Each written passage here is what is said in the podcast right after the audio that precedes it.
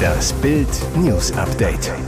Es ist Samstag, der 16. Juli und das sind die Bild-Top-Meldungen. Letztes Mal Bayern. Zur Verabschiedung kam Lewandowski pünktlich und trainierte sogar mit. Kegelbrüder in Deutschland gelandet. Nervenkrieg um Putins Gasturbine.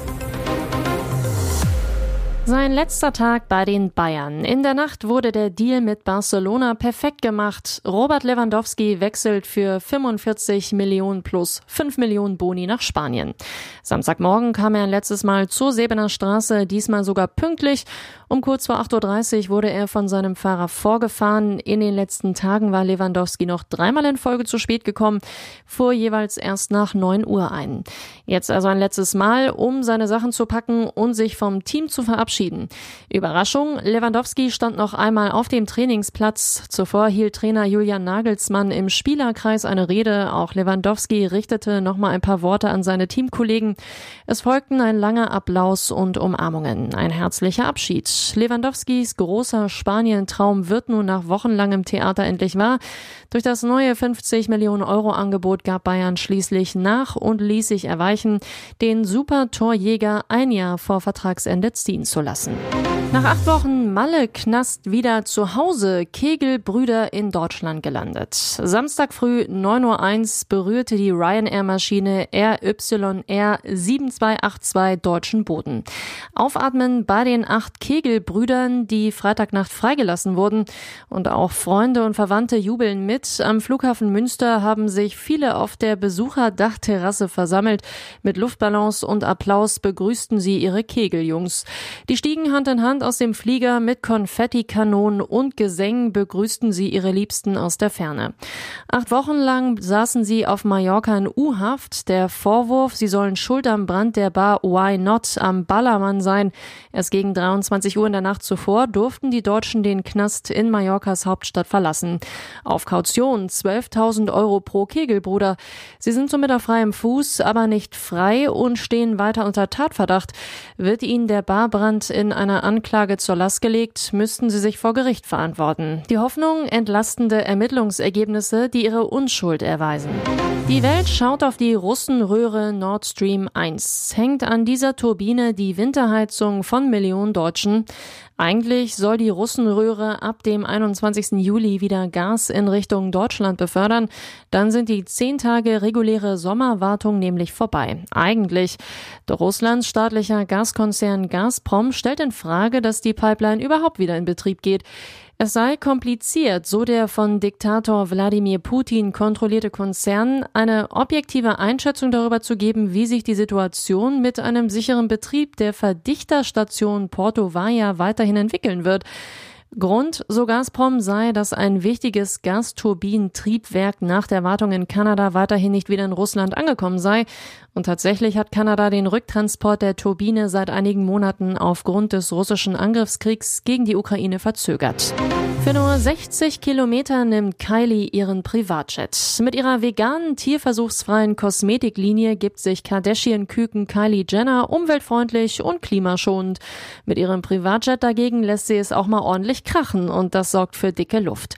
Stein des Anstoßes sind ein paar ihrer Flugbewegungen, die auf der Twitter-Seite Celebrity Jets veröffentlicht wurden.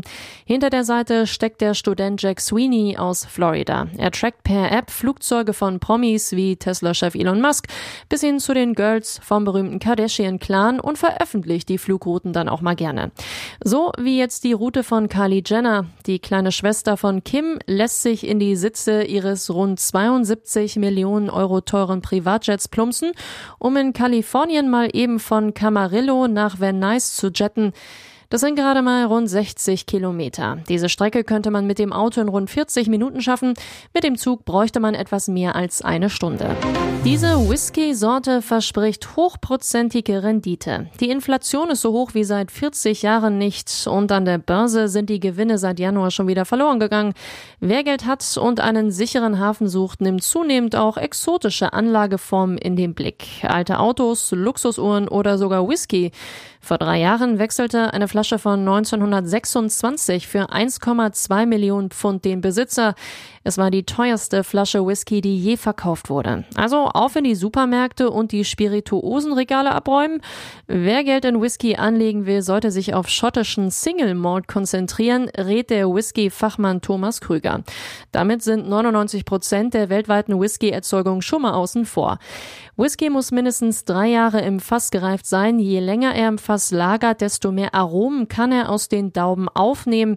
Ist er erstmal in der Flasche, ändert er sich kaum noch, anders als andere Lebensmittel. Darum kann man lange mit ihm handeln. Und jetzt weitere wichtige Meldungen des Tages vom Bild Newsdesk. Nach dem tragischen Tod von Ivana Trump, der Ex-Frau des ehemaligen US-Präsidenten Donald Trump, am Donnerstag ist jetzt die Todesursache bekannt. Das Ergebnis der Gerichtsmedizin lautet, Ivana Trump ist infolge eines Unfalls gestorben. Sie habe durch einen stumpfen Aufprall Verletzungen am Oberkörper erlitten, teilte das Büro des zuständigen Gerichtsmediziners in New York der deutschen Presseagentur am Freitag mit. Weiter wollte sich das Büro zunächst nicht zu den Ermittlungen äußern. Laut New York Post sei Ivana Trump die Treppe runtergestürzt und dort ihren Verletzungen erlegen. Neben ihrer Leiche sei eine Tasse mit verschüttetem Kaffee gefunden worden. Die dreifache Mutter soll unter Hüftschmerzen gelitten haben und beim Gehen große Schwierigkeiten gehabt haben. Zeitweise sei sie so unsicher auf den Beinen gewesen, dass sie einen persönlichen Gesundheitshelfer brauchte, berichtet die New York Post. ZDF Fernsehgarten will Laila zensieren. Dieser Song erhitzt immer mehr Gemüter. Während der Malle-Hit Laila auf immer mehr Veranstaltungen wegen seines sexistischen Textes boykottiert wird, dreht der ZDF-Fernsehgarten auf.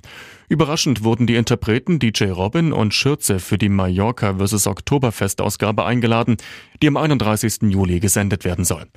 Die Einladung der Laila-Interpreten verwundert. Der Grund? In den vergangenen Jahren tauchten Ballermann-Songs, die einen anstößigen Text haben, erst gar nicht im Fernsehgarten auf. Ein Insider zu Bild. Alle Lieder, die zu zweideutig sind oder Fäkalsprache verwenden, kommen nicht in die Sendung. Nach Bildinfos sollen deshalb die Leila-Macher gebeten worden sein, eine entsexte Version ihres Hits aufzunehmen, wenn sie im Fernsehgarten auftreten wollen. Sprich, der Malle-Hit muss umgeschrieben werden, sonst dürfen Schürze und DJ Robin nicht in der ZDF-Show auftreten. Hier ist das Bild News Update. Und das ist heute auch noch hörenswert. Im Kampf gegen die russischen Truppen hat die ukrainische Armee erneut Unterstützung aus dem Westen bekommen.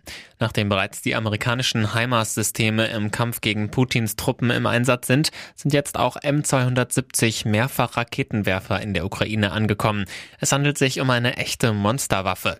Das mittlere Artillerie-Raketensystem, wie der M270 Mehrfachraketenwerfer bei der Bundeswehr heißt, ist mit drei Soldaten besetzt. Es kann innerhalb einer Minute zwölf Boden-Boden-Raketen abfeuern. Das sind doppelt so viele wie das schon sehr effektive HIMARS-System und Ziele im Umkreis von 80 Kilometern genau treffen.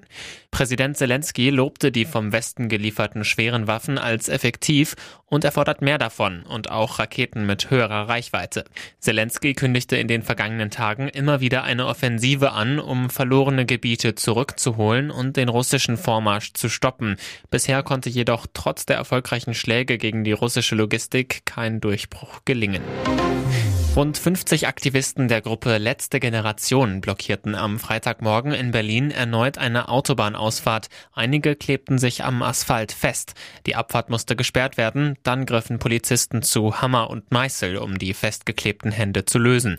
Zielsicher und vorsichtig meißelten die Beamten die Protestierer vom Asphalt, die zum Teil schnell bindenden Beton verwendet hatten.